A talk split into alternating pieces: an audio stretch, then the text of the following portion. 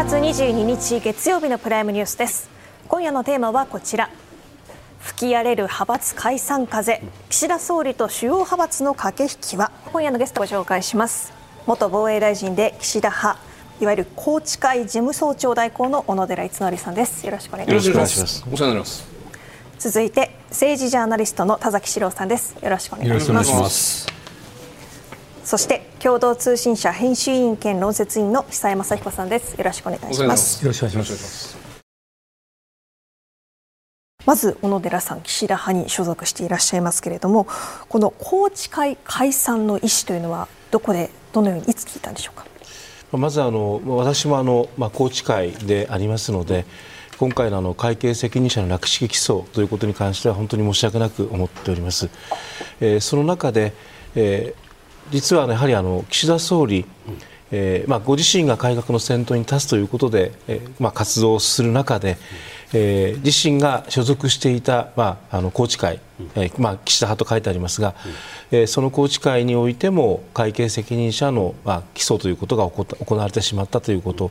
まあ、これを大変重く受け止めて、まあ、今回、えー、一番歴史のある私どもはあの政策手段だと思いますが、はいうん宏池会の解散ということを、まあ、考え、そして、まあ、私ともあの、えー、派の幹部にあのどうだろうという、えー、問い合わせごとあのご過問があって、まあ、私どもとしてはそういうのお考えをよく聞く中でやはりあのこれは私どもも重く責任を受け止めて派閥の解散ということを踏み切踏み切らざるを得ないなというそのような判断をしたということだと思います。小野寺さん、それも岸田さんが派閥解散を検討しているというふうに記者ぶら下がりで発表したのは先週の木曜日です、はい、木曜日のその発表の前の午後の段階で何人かの岸田派のの幹部の方が官邸に今、まあ、表ルートだったり裏ルートだったり呼ばれて総理から直接説明を受けたという話を僕らは聞いているんですけど小野寺さんもそのうちのお一人として総理から直接説明説明？説明ですよね経緯の説明。そこに至る経緯の説明を受けた。こういうことでよろしいですか？あのまあ、私もあの直接、はい、えー、官邸に来てほしいという要請があり、はい。はい、えー、まあ、事前にあのこの問題ではないのかなと思って行ったんですが、ははまあ、実際、えー、総理の執務室に入ってですね、うん、まあ、そこにはえー、総理とそれから林、うん、まあ、私どもの派で言えば座長、ね、官房長官ですが、座長がいらっしゃいました、はい、であのまあ、正確にあの話をするとですね、うんうん、えー、今あの岸田、えー、総理は宏池会を抜けています、はいはい、ですからある面では今あの宏池会を預かっているのは林座長ということになりますが、うん、えー、どうしてもやはりあの会長空席の中で、岸田総理というのは私どもにとってはあの、まあ、支柱に心の,、あの柱になりますので、うん、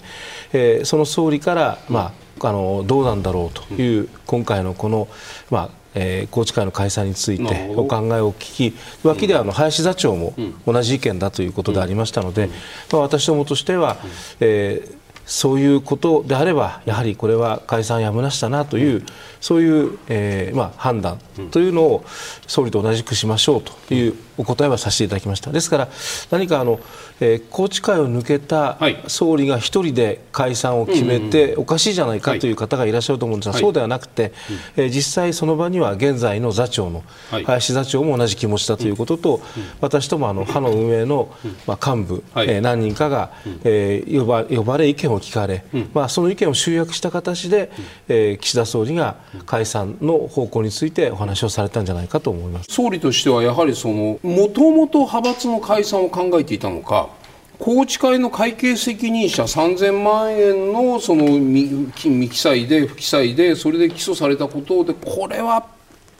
総裁派閥、まあ、総裁が抜けてるんだけど、まあまあまあまあ、まあ、でも事実上、総裁派閥として何らかのけじめをつけなくちゃいけないということを急遽決断したのか、このあたりはどういうふうにお聞きになりましたですか？まあ、あの私はあの直接、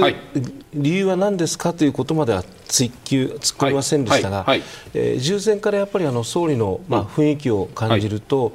えまあ、安倍派、二階派で大きな今回の、まあ、政治資金の裏金といわれるものが出てきて、で派閥ということ派閥政治に対して厳しい目が、あの向けられているということは重々感じていらっしゃると思います、ですからおそらくそのこの派を派閥をどうしようかということは当然相当念頭に置いて、今回その改革をしようと考えていらっしゃると思いますが、私が感じるのはやっぱり一番のきっかけは、やはりあの自身のそのまあ、所属していた、はい、えー、宏池会からも、今回、まあ、略式起訴の方が出てしまうと、まあ、そのことを重く受け止めて、うん、えー、自身からまず、うん、えー、どうだろうということで、うん、岸田派の解散という、うん、えー、お話をお考えがあったと思います、小野寺さん的にはあの岸田さん、ちょっと待ってくださいと。あの略式起訴会計責任者という問題は重要だけれども派閥を解散する、まあ、ことは微妙ですけど派閥を解散するまでの話かないしは今の派閥の在り方をさまざま議論して修正していくことによって乗り越えられるかどうかというこの議論というのはなかったんですか？当然あの、はい、私も、えー、政治家になってずっと宏池会におりますので、ねはい。うん、えー、非常に愛着がありますし、うん、あのメンバーはみんなあの政策通の仲間たちと思っております。うん、ただやはり、えー、今岸田総理が改革の先頭に立っている、そして総理を押し上げてきたのが私ども宏池会でありますから、えー、その自身が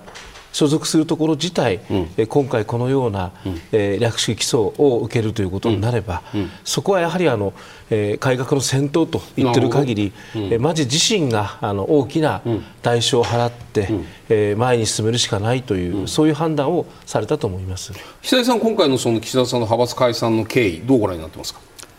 まあ、最後の決め打ちは18日に朝日が宏池会の会計責任者立件ということで、あの決め打ちはそうなんですけどね、はい、やっぱり私は心の片隅に岸田さんは派閥解消してもいいかなというのがあったと思うんですよね。で1月11日の刷新本部の初会合の前に、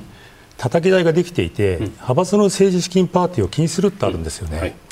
これあの要するにあの植物からに水をかけるのをやめるみたいな話なんで限りなく派閥も縮小っていう方向なんですよね。うんはい、でもう一つはね、この朝日の報道よりも前に、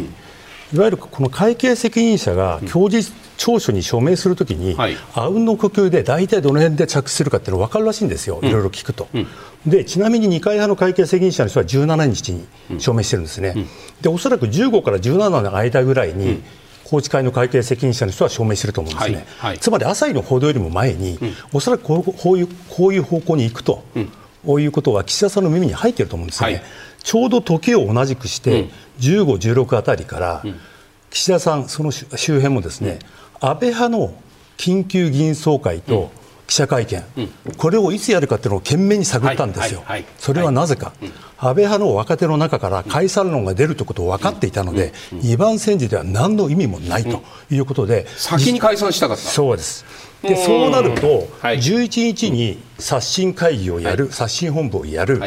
で19日に立憲の見通しでさほぼ終わる、で安倍派がもう早ければもう19日に決めちゃうかもしれない。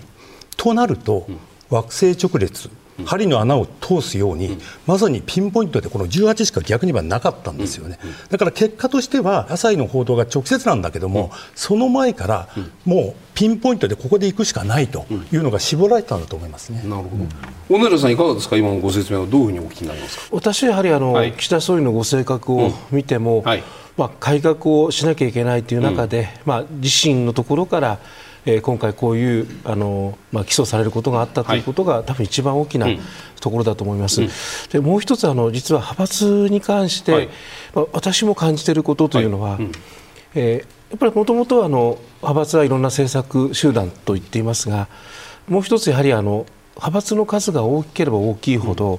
ある面でその今までで言えばですねあのポストを取ったり、はい、あるいは大きな発言力を持つということで、うん、えー、ある時から各派があの自分の派の数を競うようになりました、うんうん、でどんどんどんどん数を競うために、うん、えー、いろんな人に声をかけ、うん、ある面ではその資金の提供をし応援をし、はい、選挙で応援をし、はい、ということでどんどんどんどんこう増えていく中で、うん、えー本来であれば、うん、あの政策をあるいはいい人ということで進むべきところが、うん、やっぱりその数が力ということで数集めの方がまあ主力になっていくということが、うん、だんだんやっぱりこう重しになってきてですね、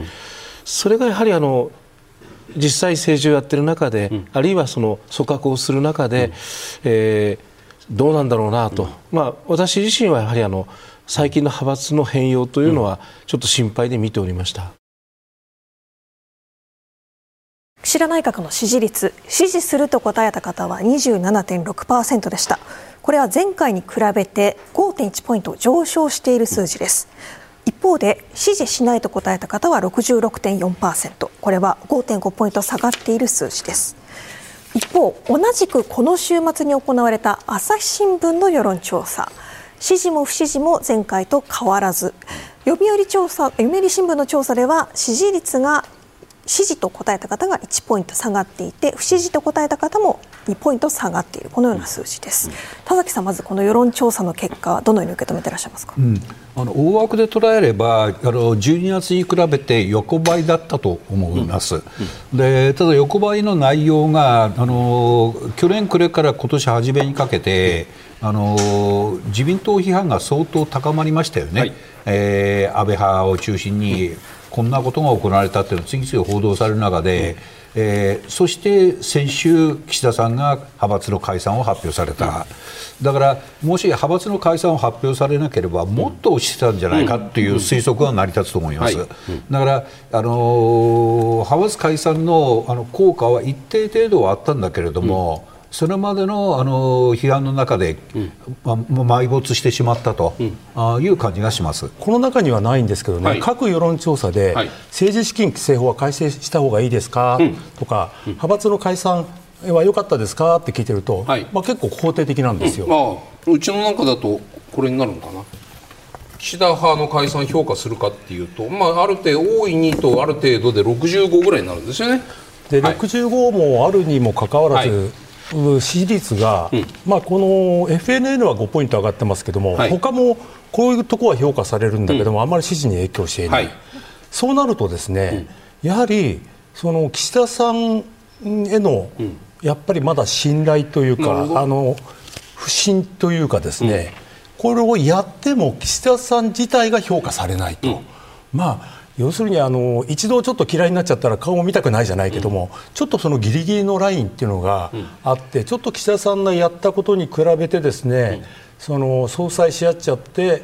こういう個別に聞いたらやった方がいいっていう評価なんだけども、岸田さん自身への評価に結びついていないということは、まあ、何をやってもうまくいかないとまでは言わないんだけども、少しそういうところから抜け出せないのかなっていう数字ですよね。小野寺さんいかがですか？派閥岸田派の解散発言については65%の人が評価する。とはいえ、じゃあ内閣支持率はどうなのかといえば、まあ、うちで5ポイントだけども他社見てもほぼ横並びという。この行動に対する評価と内閣支持率が連動しない岸田政権の現状、どうご覧になりますか？あの調査よく見たときに、はい、今回のその派閥の解散については、うんうんはい、えー、評価をしてもらったと思うんですが、はい、えー、同時にあの刷新本部についてどうかというと、うん、全然評価しないというのが出ていて、うん、私、あれ見てあ総裁されたんだなと。結局あの、まあ宏池会の解散というのはポンと出たんですけど、うん、じゃあそれがえー、自民党全部の派閥に影響するかというと、うん、いや、それはあの解散しませんという、うん、あの発言がいくつかも続いたりしているので、はい、まあ、そういう意味ではあの、えーまあ、総裁されたという形、うん、ただ、もしあの今回のこの解散発言がなければ、はい、もっとひどかったというふうに思います。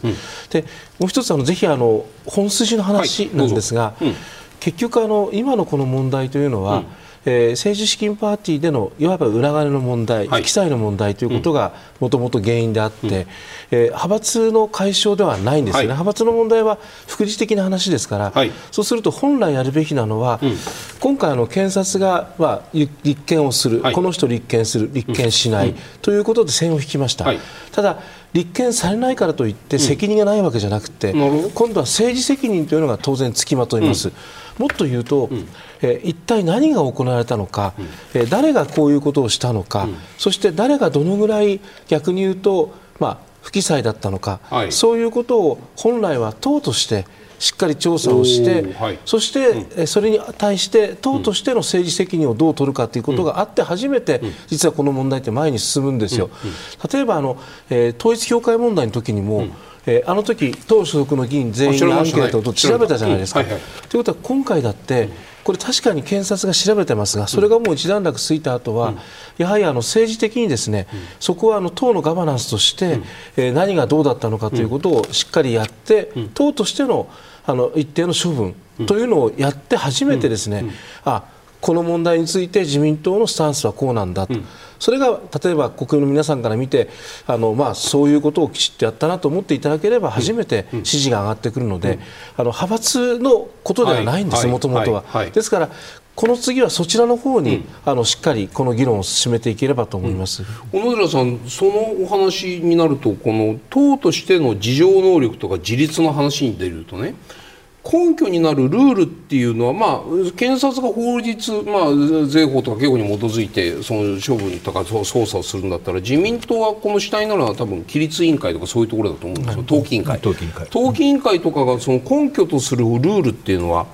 政治改革大綱ですか？あの過去にですね、はい、えー、どういうことをしたらどのような処罰をしたかという、はい、まあ、あの自民党でも積み上げがありますから、まあ、それに測って、おそらく判断するということなんですが、うん、えただ、その前提となるのは、やはりあの実際何を行われたのか、うん、でそれが過失だったのか、故意だったのか。えー、こういうことを逆に自民党自体がつまびらかにするということ、うん、これがまずあって初めて、うん、その次にこの処分ということになります、はいうん、それがあって初めてですね、えー、前に進めるということになるので、まだその今、その派閥の話だけの議論ですが、本筋はもっと違うところにあると思います、その話、まあ、刷新会議で何かの議員の方からそういうあの話をもそういうことを求める話も出ているとは、側聞はしているんですけれども、党として例えば何か今日のその刷新会議の議論の中においてもそれが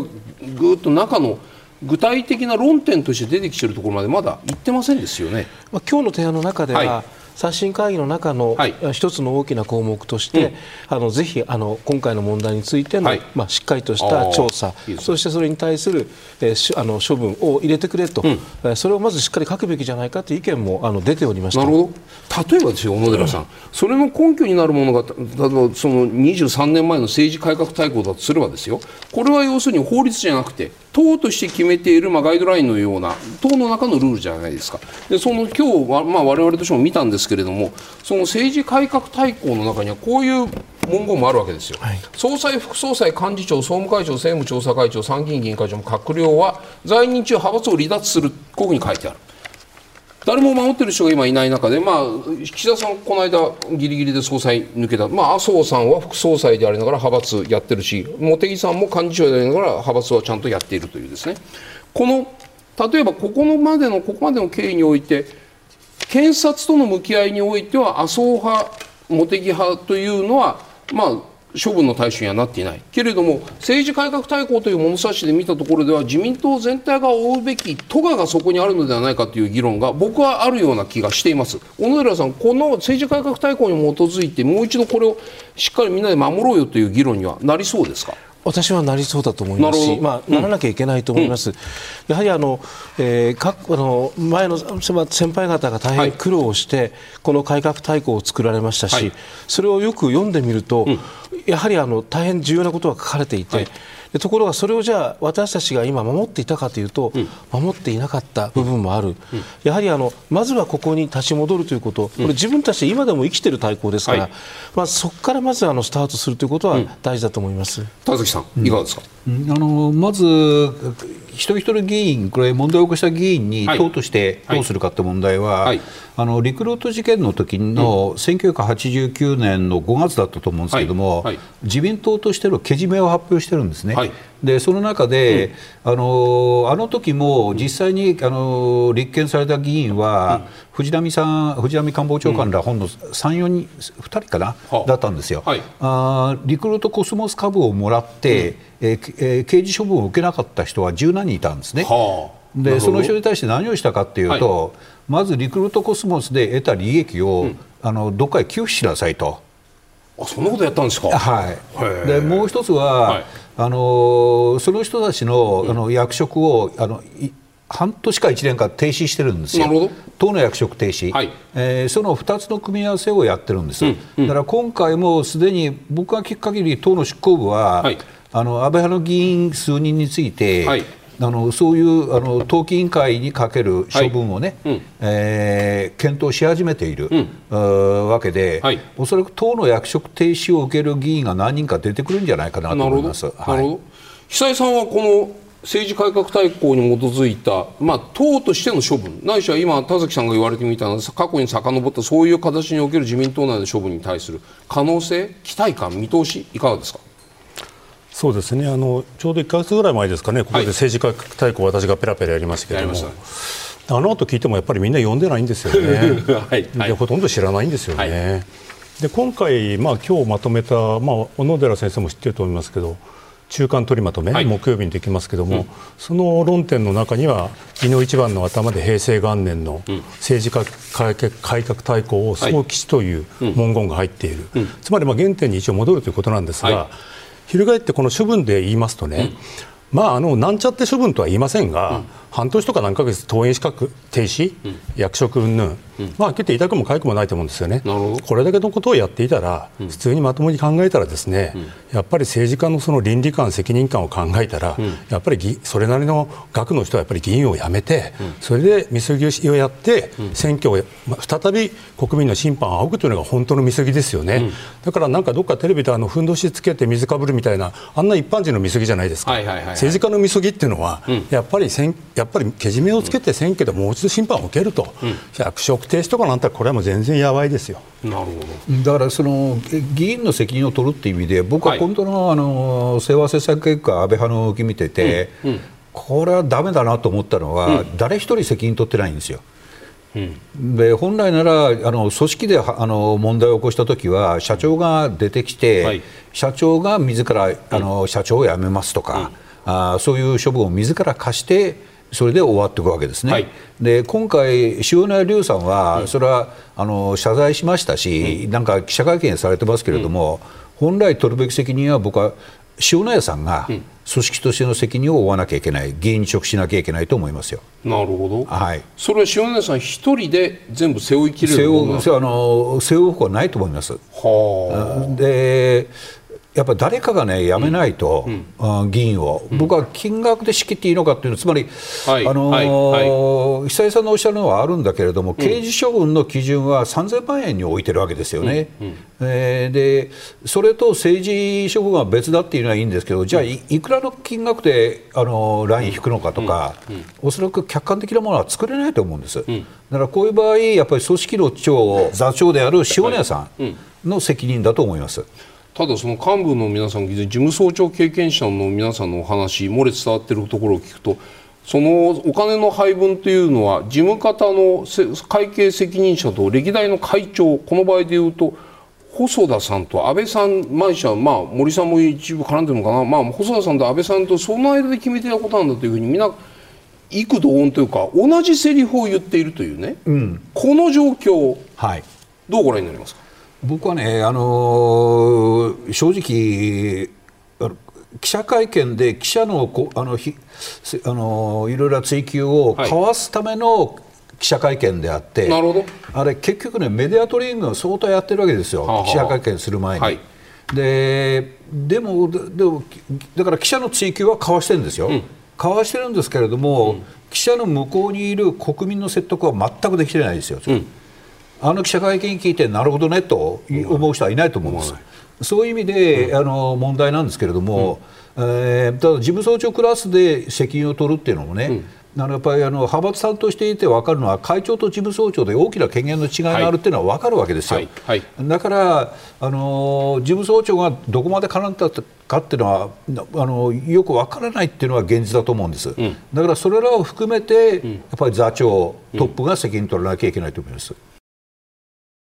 自民党の派閥について改めて見ていきます。今回解散を決めた安倍派は96人そして二階派は38人。総理が解散を宣言している岸田派は46人います。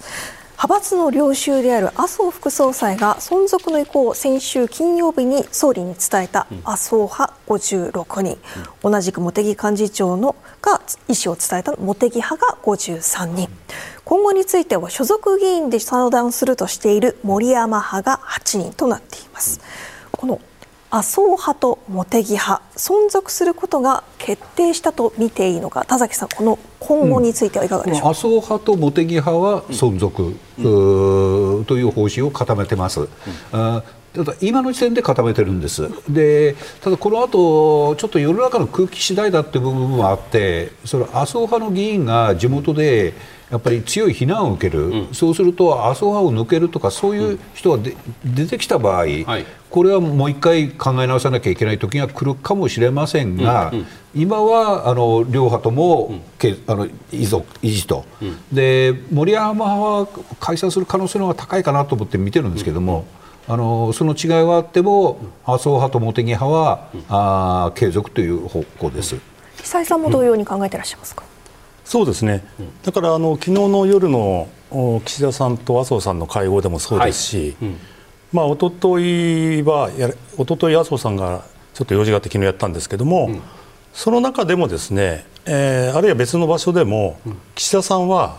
その我々はこうするけども、あのまあ、麻生派としてはね、あるいは他のところはあの判断を任せるということなので。それは麻生派と茂木派っていうのは、うん、あの残るんだけども塊としては、はい、田崎さんおっしゃった通り一部抜けていくかもしれない、うん、ただそれがどういうどの程度の今あの影響力とか、今の派閥の機能を維持できるかどうかというのは後ほど出るんでしょうけども、うん、中間取りまとそれやりましょう。その話です、はい、この話。今日開かれた自民党の、はい、政治刷新本部で示された中間取りまとめの、うん、に向けた論点のポイントです、まあ、抜粋しているんですがまず政策集団の政治資金パーティー禁止、うん、続いて人事の推薦廃止など、まあ、これまで派閥からで大事とされていたお金と人事この2つお金とポストですね、これをなくした形であくまでも政策集団として在り方が問われるようになるのではないか、こういう見方なんですけれども、そうなるとまず田崎さんから伺います。派閥というのはいわゆる現状の派閥とはまた違った側面を見せてくるのか、ええ、あの派閥はあの政治資金規正法上どういう団体ってなってるかというと、はい、あの政策研究団体っていう位置づけなんです。うんえー、だから政策を研究する団体として政治資金規正法上認められた団体であって、うん、えー、でもこれはその他の政治団体に属するんで、うん、あのパーティーなんかは開けるっていうあのそういう法律的な枠組みなんですね。うん、でそこで、えー、あのこれから今、その文面には出てきてませんが先ほど小野寺さんと話していてそうだろうと思ったのは、あの派閥として残るところを、はい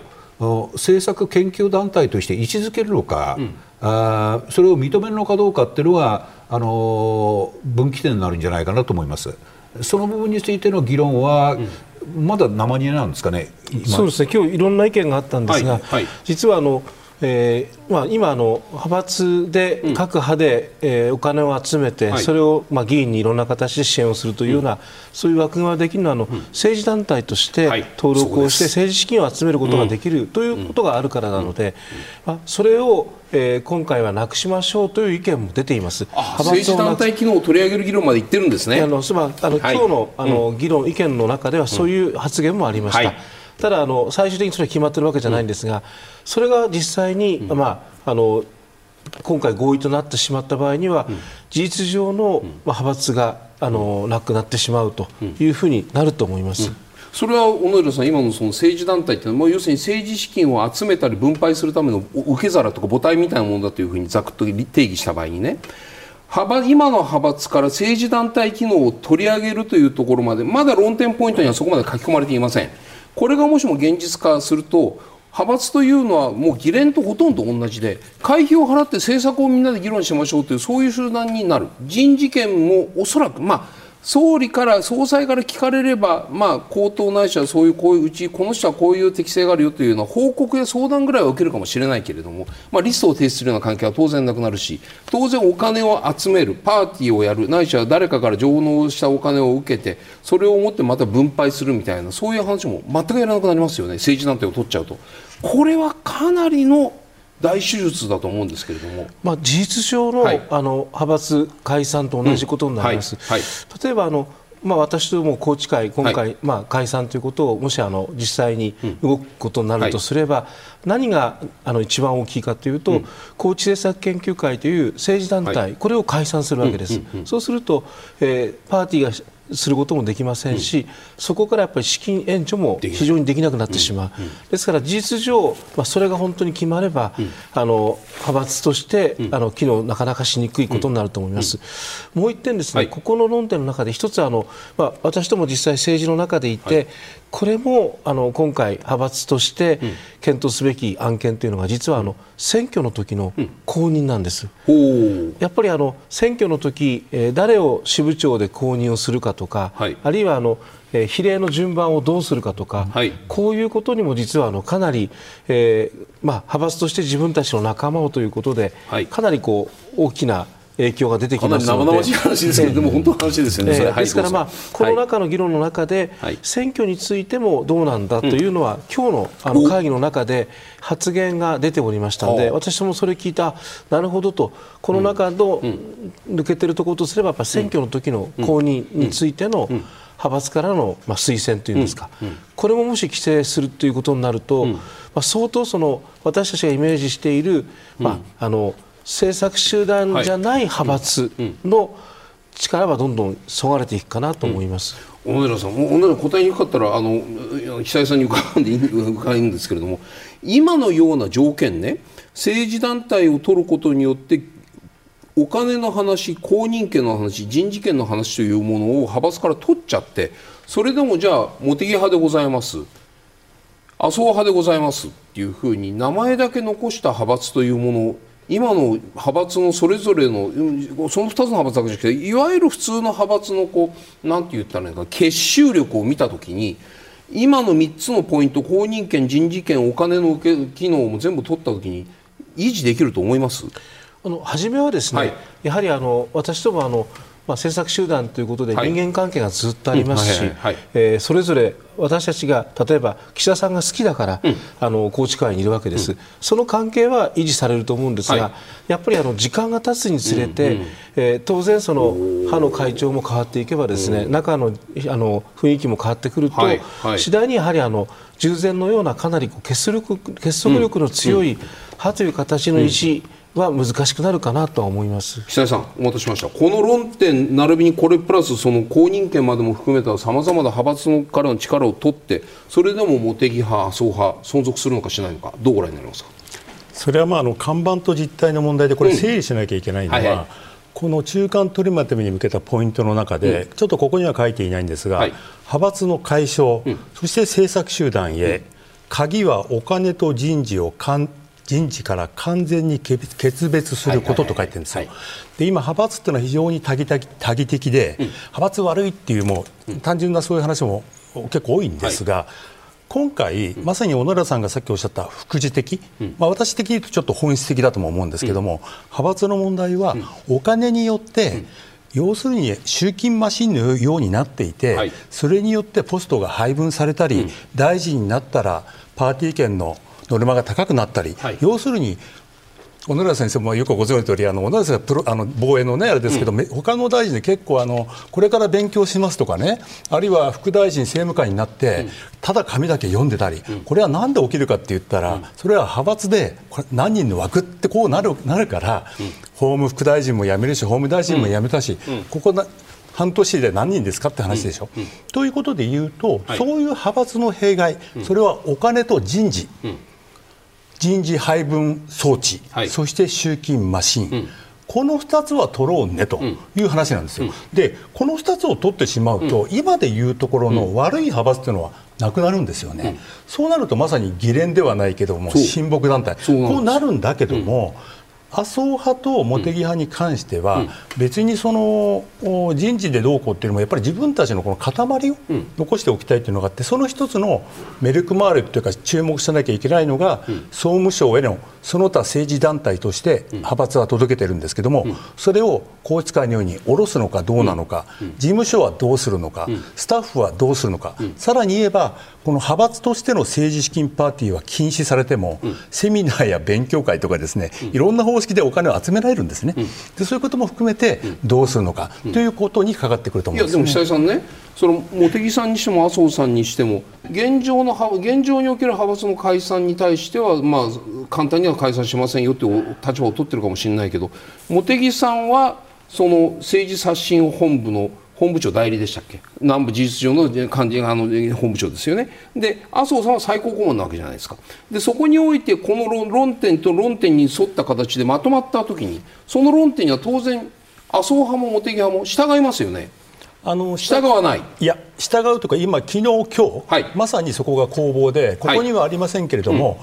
派閥が、うん、あのこの登録されているですね、はい、今の。これが法令違反を起こしたときに、党として活動停止、解散命令ができるのかどうか、この文言をどうするかということを昨日から今日にかけて調整してるんです。だから今、まあ、完全にその言葉の切れの世界ではなくて、われわれはわれわれとして従うんだけども、しっかりとわれわれのまあ取り分というか既存権益っていうかね、っていうのは残るかどうかっていうぎりぎりの攻防をやってるんですよ。そのその部分、そのラインにおいては攻防であるかもしれないけど、先ほど小野寺さんが言われた、政治団体をすべての派閥から取り上げてしまいましょうということにもしなってしまったらまだこの論点の中には出ていません。ちょっとあまりにも急進的な内容だから。もしそういう形で論あの中間取りまとめないしは最終答申にそれが盛り込まれたらその時点で今ある派閥の、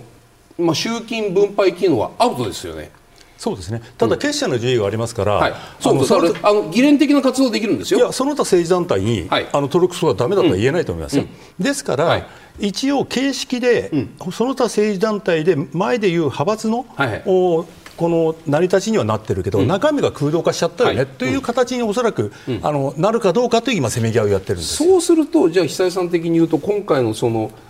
刷新会議の最中間答申中間取りまとめが最終答申どちらでもいいんですけれどもその政治団体が入るか入らないかとかお金に関してのどのくらいまでの絞り絞り込まできるか今まさに残したい派閥を残したいグループと一気に変えたいグループの間での今水面下の大変な戦いが今行われている。こういうことでいいですか？そういうことですね、だからあの、うん、結局、小泉進次郎さんとか、はいはい、石破さんなんかが言ってたのは、まさに、うん、あの派閥のね、うん、ポストとお金、うん、これに対してそういう場と化しているんじゃないか、うん、国民の疑念が、うん、目が注がれていると、いうことを岸田さんは1月4日も1月11日の刷新本部での初会合でも言った、進次郎さんも言っている、石破さんも同じようなことを言っている、そういう意味では実は同じようなことを言ってるんですよね。ただ例えば初日に言った菅さんは、自民党ある意味全体の派閥の解消ということを言ってるわけなので、それをしなかったら、これは、あの一応派閥が残ることが前提じゃないということにおそらく菅さんサイドから見たらなるということで、そこはちょっと似て非なるもので権力闘争の要素もちょっと入ってきたんですね。さてここまで派閥解散の動きについて見てきたんですが、はい、ここで新しいグループ発足の動きも出てきているんです、うんうん、まず福田達夫元総務会長が政治は国民の信頼がなければ動けないという原点に戻った上で新しいガバナンスの形を作っていくことが大事だと明かしています、うん、まあ、無派閥情報交換会が発足しているとか議員連盟祭りごと変革会議が発足しているなど、うん、こう派閥を撤廃していく中でも新しい派閥のような形ができているというような動きなんですがここでメールもご紹介します。私の声です。熊本県の60代の方からいただきました。今の自民党を見ていると無派閥という新たな派閥になりそうに見えます、うん、政策集団がいくつもできグループに出入り自由でないと自由闊達な議論は生まれてこないと思いますがいかがでしょうかという動きです、この動きについて小野寺さんどのように見えてらっしゃいますか、まあ、あの例えば、うん、安倍派に関しては、はい、あの回答解散をしたという中で、はい、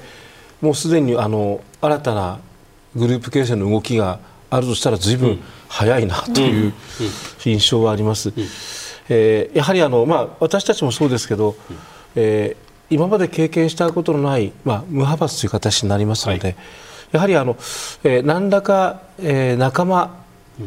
政策議論する仲間というのは、うん、えー、やはりあの必要だなと思う中でどういう、えー、形でそれを作っていったらいいんだろう、うん。えただ、やはりあの派閥ということでの厳しい指摘があっての今回、私とも解散してますので、うん、その、えー、政策集団と、えー、派閥じゃない政策集団、まあ、そういうあり方が何がいいのかなというのは、今、みんな模索していると思います、ただ、小野寺さんね、まあ、こういう事件があった後だから派閥は悪いんだ、悪は派閥にありみたいな議論がまかり通っている部分は当然あるとしてもですよ、じゃあそもそももともとの派閥って何かといえば、その派閥の創設者の皆さんは何かといったら自分が総理総裁を目指すために仲間を集めてっていうのが派閥が立ち上がってそれがまあ次の2代目、3代目それが分派したりする中で今の派閥もいろいろな弊害も積み重なったし歴史も重なってきたと。こういう流れを考えると。今回仮にいろいろなルールがあって派閥というものがもしなくなるないしは影響力が小さくなったとしても選挙は来ますよ総選挙も来れば総裁選も来る。じゃあ、今のこう完全なこうなんていう静運状態のようなバラバラな状態でねじゃあ総裁選を迎えた時にいきなりどうなるのかといったら多分その時も非常に短い時間の中に派閥的なるものができてで例えば小野寺さんが小野寺さんを総理にしたいと思う人間が周りにわっと集まってそれがぐーっと運動して党内に話をしてあの党員投票に向けても作業すればこれも立派な派閥ですよね。こういう意味で言うとそういう組織というものは消えることはないだろうというふうに僕には思えるんですけれどもその派閥というものこれからこうこういう形のものという意味ではなくてね選挙がある総総選挙や総裁選がある限りにおいては派閥は必ずそして人事もあれば派閥は消えないんじゃないか。また出てくる。そこはいかがですか、まあ、あの仮にですね、はい、あの派閥という言葉を使うと非常にイメージが良くないので、あのある程度の人数の集まりのグループということにしますよね。はい。はい、で今度この人を、まあ、総理にしたいと思った時に、うん当然その人に総理になってもらったら、うん、自分たちはその人の政策を進めるわけですからその人の考えの政策を応援したいあるいは自分たちの持っている政策を進めてくれるだろうということで集まるので、うん、それはある面では、正しい私はグループのでき方だと思うんです、今までその派閥という形になるとですね、例えばこの派に入っている、で政策的にはこの人を応援したい、けど今この派としてはこっちを応援しろとみんな言っているそうすると、はい、こっちを応援したいんだけどどうしたらいいだろう、はい、えー、方法と一つとしては仁義を切ってすいません、うん、政策的にあっちを応援したいんですって、はい、まあ、言うか、うん、えー、もしくはもう歯を抜けて向こうを応援するか、というぐらいやっぱりその派としてこの人を応援しようねって決めたときに、うん、別な人を政策的に私は応援したいから応援しにくいというのは、あります、はい、今回ですから無派閥になって一番ある面ではそのみんなが、えー、肩をなで下ろしているのは、はいえー、政策的に本当にこうこの人を応援して総理にしたいという時は、うん、ある面ではその今までのしがらみがある程度薄れた形で、うん、えー、応援に入れるという、うん、そういう、まあ、政策主体のグループ作り、うん、えー、それはもうその都度その都度できていいわけですよね、ずっとこの人じゃなきゃいけないってわけじゃないわけですから、はい、そういうあのある面ではその、えー、政策で集まりやすい雰囲気はできるかなと思います、うん、田崎さん、いかがですか、派閥ってそういう派閥というか、自民党の中のグルーピングっていうのは、新たなそういう時代に入っていくような気がしますか？僕はします。する？はい、あの今、自民党議員、まあ、170数人で、はい、えー、3派がまあ解散、正式にすれば、うん、あの7割が無派閥議員になるわけですね。でで3割があの派閥に属してい。る議員ということです、はい。はい、じゃあ7割について、党のガバナンスをどうやってあの発揮していくか、うん、その人たちの声をどうやって党として吸収していくかっていうね、うん、回路を作らなきゃいけないわけです。ね、はい、で福田達夫さんがその新しいガバナンスの形って言われてるのは、うん、まさにそういうことなんです。はい、で、えー、福田さんの発言がちょっとあの福田さんの意図とは違った形で報道されて、うん、新しい集団を作るっていうふうにね記事で出てて、うん、ななんだとこれはあの、派閥を解散しようとしてるのに、うん、えー、何なんだっていう批判もあのネット上では大騒ぎになったんですけれども、僕は福田さんとはあの時々話している関係であ前から彼が考えていることなんですよ、うん、派閥に代わる、うん、何か新しいガバナンスができないかっていうのは。うん。で今まさにそれを現実にやらなきゃいけない時になっているっていうことです。うん、もう一つ、僕、つい。で申し上げておくと、はい、その無派閥連絡会でしたっけ、はい、僕、これね、赤澤亮生さんが、うんうん、あの入ってらっしゃるのは、はい、僕はどうもちょっと抵抗を感じるのは、あの財務副大臣なんですよ。そうですねで財務副大臣の政府の公職にある人が、うん、あ党の議連とかそういうものの、ね、役職になっていいのと、うん、僕はそう思うんですけどどうでしょうね。違いますかね感覚的には。まあ、あの今回のその、まあ、以前の政府に入った場合には派閥から抜けるということの背景には、やはりその、えー党の活動と一線を画すというところが、あのあると思いますので、まあ、正直やはりあの、えー、政府の高官の方が、あの逆に党の中で、えーいろんなことの活動をするよりは、えー、政府の仕事に専念をしていただきたいとえー、普通は思うんじゃないでしょうか。なるほど。そうそう田崎さんね、うん、まあ先ほどのそういうこう政策に政策ごとにおける総裁選挙とか選挙ごとにおけるグルーピングができもしできるようになったとしたらその先に何があるかといえばじゃあ例えば、まあ、小野寺さんを総裁にしようと思って、まあ、ただ10人の人間が集まってわーっと昔の派閥みたいにわーっと動いて、それがさらに10人ずつ紹介してみたいな感じで仲間を増やしてで総裁選で勝ったとしましょう。組閣です。人事ですとなると、当然じゃあ小野寺総裁は自分を支えてくれた仲間の中からもそこからなるべく多くの、まあ、論考交渉ですはっきり言ってしまえば。そういう同じ志を同じようする仲間から閣僚や党の役職を取りたいと思うのは小野さん違ってたらごめんなさい。それが普通の普通の人事じゃないかなと僕は思うんですよ。うん、僕はちょっと違う。イメージ持っていて、はい、僕は党の幹事長室が果たす役割が非常に大きくなるんじゃないかと思ってきてるんですよ。で今、党のかあの幹事長のもとに副幹事長がある今30人ぐらいいらっしゃるんじゃないかと思うんですね。たくさんいますね、えー、たくさんいて、はいはいはい、でその人たちが、まあ、各派閥への連絡役になってるわけですよ。うんうん、であれを生かせて生かして、うん、あのそれでの副幹事長が、あの何人かの2、30人の議員を担当する。なるほど。そこでやっていくっていう。はい、で僕は2000年代の初めに森喜朗さんと話してる時に、うん、まあ、あのあの時もう我々も含めて派閥はなくなるだろうと思ったんですね、はいはいはい、だから派閥はどうなっていくかって話を聞いた聞いた時に、うん、森喜朗さんはこれはクラス分けだと。うん。クラス別に分けてるあれで、うん、級長さんがいてっていうことなんですよ。うん。そういう感じのあのグループができていく、うん、それが幹事長室と結びついてあるいは成長と結びつく、はい、そこでさまざまな仕事ができて自分たちの意見も反映できる、うん、そういうイメージかなと思ってるんですけども。久井さんこのなんていうか星雲化というか無派閥がこう269人、まあ、単単純に計算するとこれだけ人が出てくる。そこから先の自民党の中のその政策活動。ひいてはそこから先の総裁選とかね。総選挙に向けた公認調整とかね。どういうイメージですか？あのまず確認したいのはね、はい、1994年に小選挙区比例代表並立制、はい、で96年に1回目が開かれる、うんはい、その時に想定されたのは、うん。これによって政党対政党になるので、うん、派閥がなくなるっていう想定だったんですよ、はいはいはい、ところが一強になって野党がバラバラだから、はい、自民党が膨らむ、自民党が膨らむということは、派閥が膨らむ、だって派閥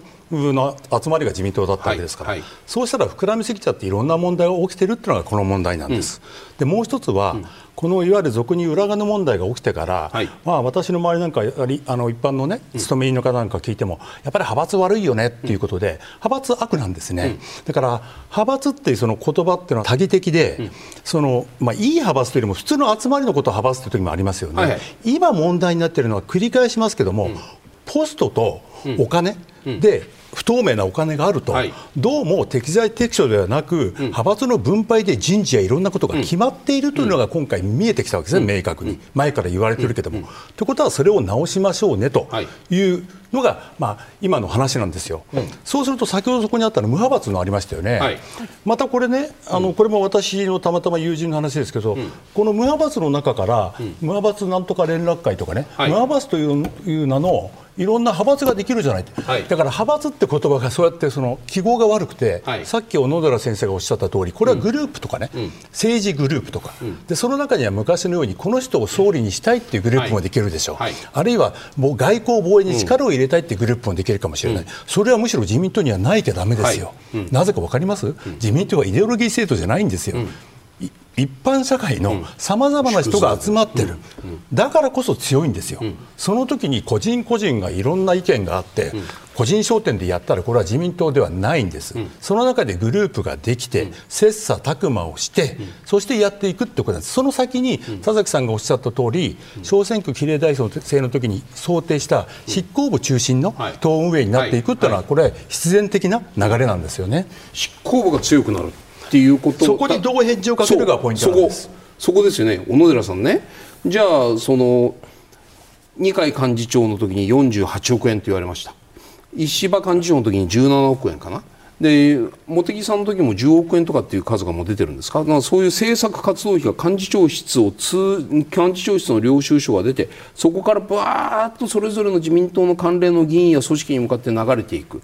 公認権はある。政策活動費はあるそしかもそれで今回派閥が弱くなったらさらに自民党の党本部幹事長総裁の権限はさらに強くなります。ここの部分そちらの方の機能まあ久井さんのお言葉で言うならヘッジしない限り一定の権限があまり強くならないようにする調整も含めてですよねそれね。そこをやらなくて派閥を潰してしまうということ不安はないですか？今回のあの刷新本部の提言の中で、はい、あのガバナンスの組織ということをしっかり設けましょうと、うん、で例えばその、えー、どっかの派閥から圧力があって人事を曲げられてないかとか、うんえー、人事が何か公正にいってないかということに関してはそのガバナンスの委員会の組織のところでずっと監視をするというふうな、まあ、あの仕組みが今回提言されています。それごめんなさい。具体的なイメージ小野寺さん湧きますか？第三者ですか？党内じゃないですよねまさか。正直言うとやっぱり党内の中で党内で、えー、そういう組織があってチェックをするということになるんだと思うんですが。できますか？だってそんな総裁に立てつくような第三者チェック機関作るかってそういう意味ですよね例えばちょっとあの、はい、私もあの最近、うまくいっていないんじゃないかなと思っているのは、はいはい、中前から例えば幹事長がいて、はい、で幹事長がいろんな執金をするんですが、うんうん、それをチェックする経理局長という人がいて、今までこれあの違う派の人がやっていたんですが最近なんか同じ派の人になってしまうと。これって本来別々だって今までそういうルールが暗黙にあったのに最近どうしてこうなったんだろうとか、やっぱりその、はい、えー、自民党の中自体の、はい、えーガバナンスもしっかりあのみんなで見ていくということが合わせて必要になってくると思います。今後の政治日程こちらです。これです。まあ1月26日今週には通常国会召集ですけれども、うん、まあ4月に補欠選挙、うん、6月に通常国会会期末を迎えた後は、うん、まあ9月に総裁選が控えて、まあ9月末までに控えているということなんですけれども、まあ解散、まあ、今、派閥の解散じゃなくて本当に解散総選挙の可能性についても伺っていければと思うんですけれども田崎さん、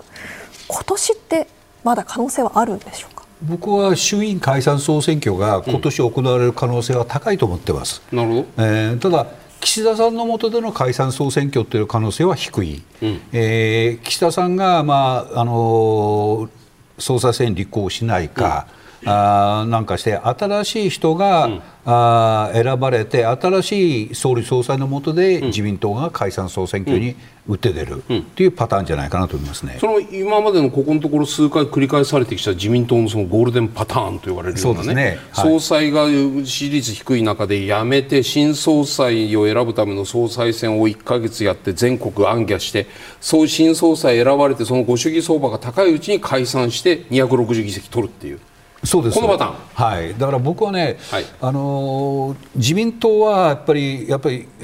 この組織としては弱ってきてて、はい、あのまあ、総裁選でかなり組織を盛り上げないと、うんはい、全体として衆院選を戦えない政党になってるんじゃないかなと思うんですね。うん。うんだからあの、まあ、岸田さんがいつお辞めになるか総裁選まで頑張られるのか、うん、あるいはあの先を見通して、うん、あの通常国会が終わった後の、うん、6月末か7月以降に辞められていくのかね、えそれは、まあ、あり得ると思うんですけれども。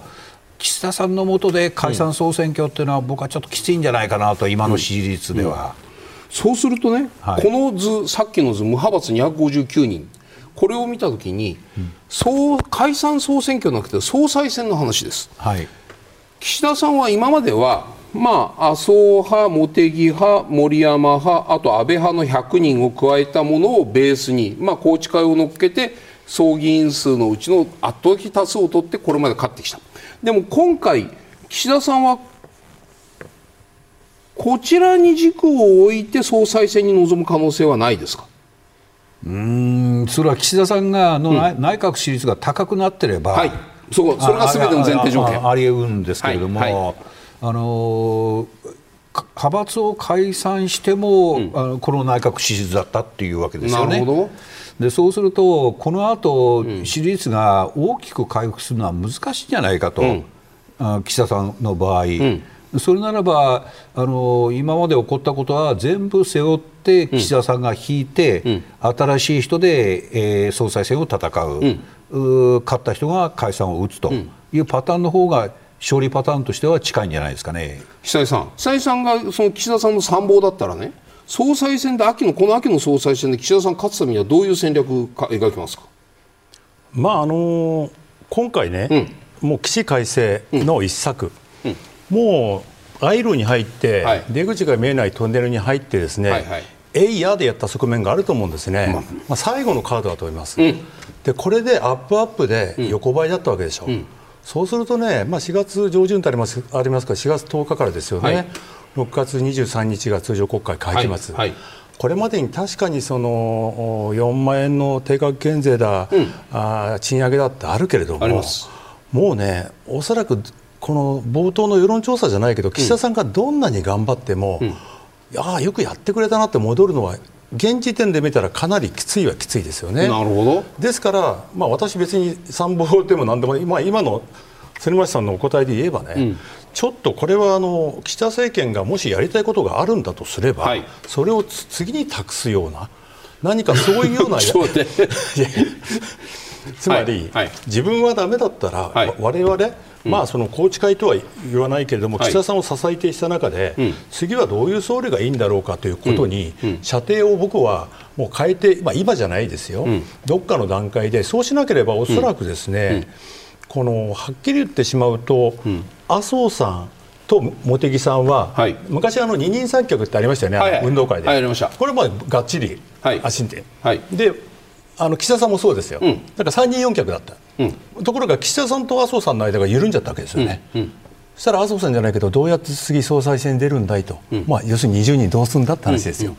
でその時に普通の過去の定石で言えば、はい、岸田総理はマーバスの中に共闘法を作る、うん、というようなことが昔の政治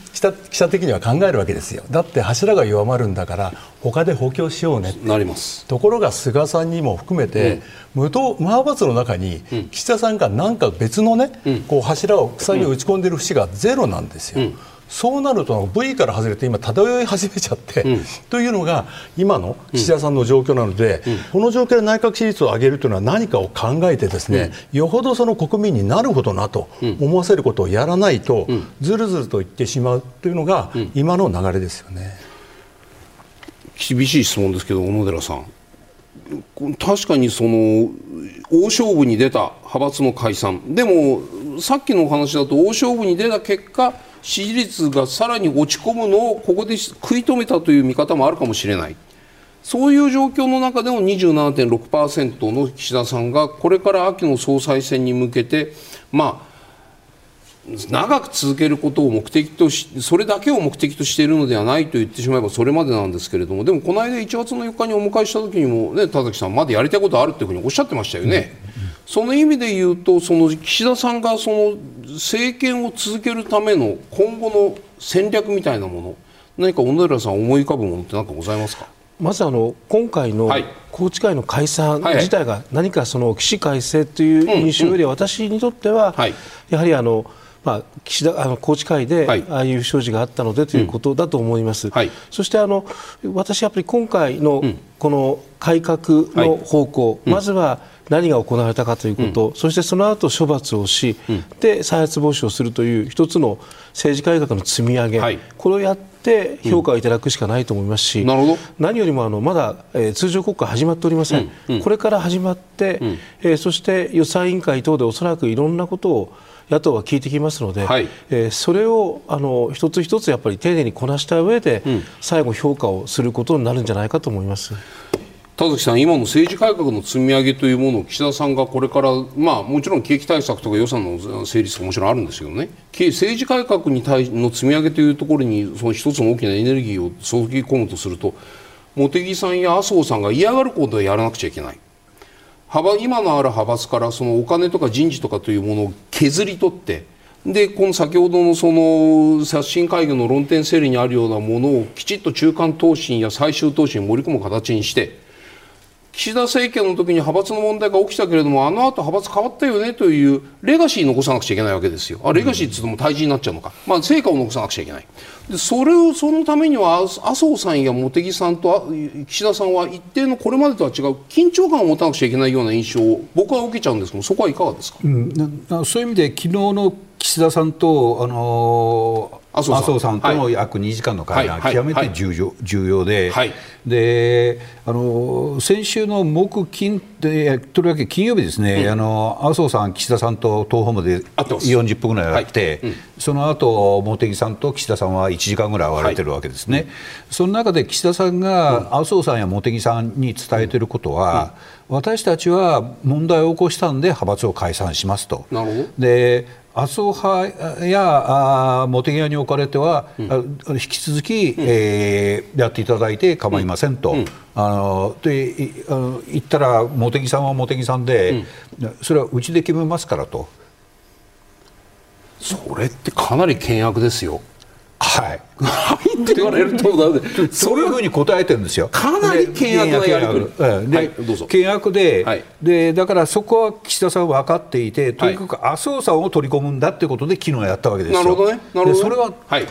僕は成功したって感じはしますね。なるほど。で、あの麻生さんを取り込めば、茂木さんは一人で頑張るわけにいかない。あの、うん、それは茂木さんも麻生さんの協力なし戦えませんから、はいはい、で岸田さんから見れば麻生さんの方がまああの理解を得られやすいと思って、うん。うん、あの急遽晩飯誘ってやって、はいはい、で終わった後岸田さんが周りの方に言われてるのは、うん、あの怒るような感じはなかったよっていう話なんですね。うん、であの麻生さんの方は麻生さんの方で、うん、やっぱり副総裁っていうのは党をまとめるのが仕事だからやっていかなきゃいけないよなっていうふうな感じに変わってきてるんですよ。木金の時は怒ってたんですよ。怒ってましたよね。はい。うん、それがねあの日曜日の会談を経て変わってきてるんですよ。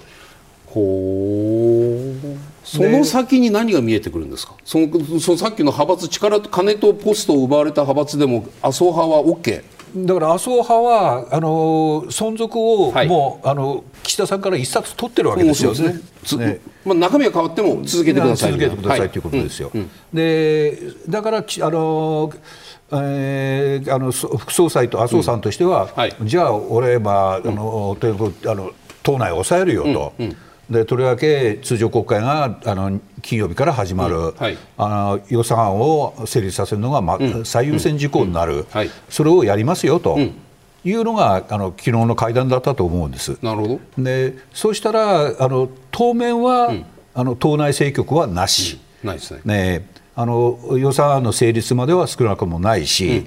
うん、あの岸田さんがうまく運ぶならば、この通常国会中はないんじゃないかなと思うんですね、うん。うん、でも通常国会が終わったら、総裁選までの間は、これはもう総裁選に向けて一気に動きますから、あの岸田さんはどうされるんだろうなということです、うん、それは別にその総裁選の前倒しとかそういう意味ではなくて6月末になったらもう2か月後には総裁選だから、はい、もうそれぞれ自分たちが担ぎたい人に向けてわーっと走り出すとそういう意味ですよね。そうですそうです。はいはいはい、久井さんいかがですか？どうご覧になりますか？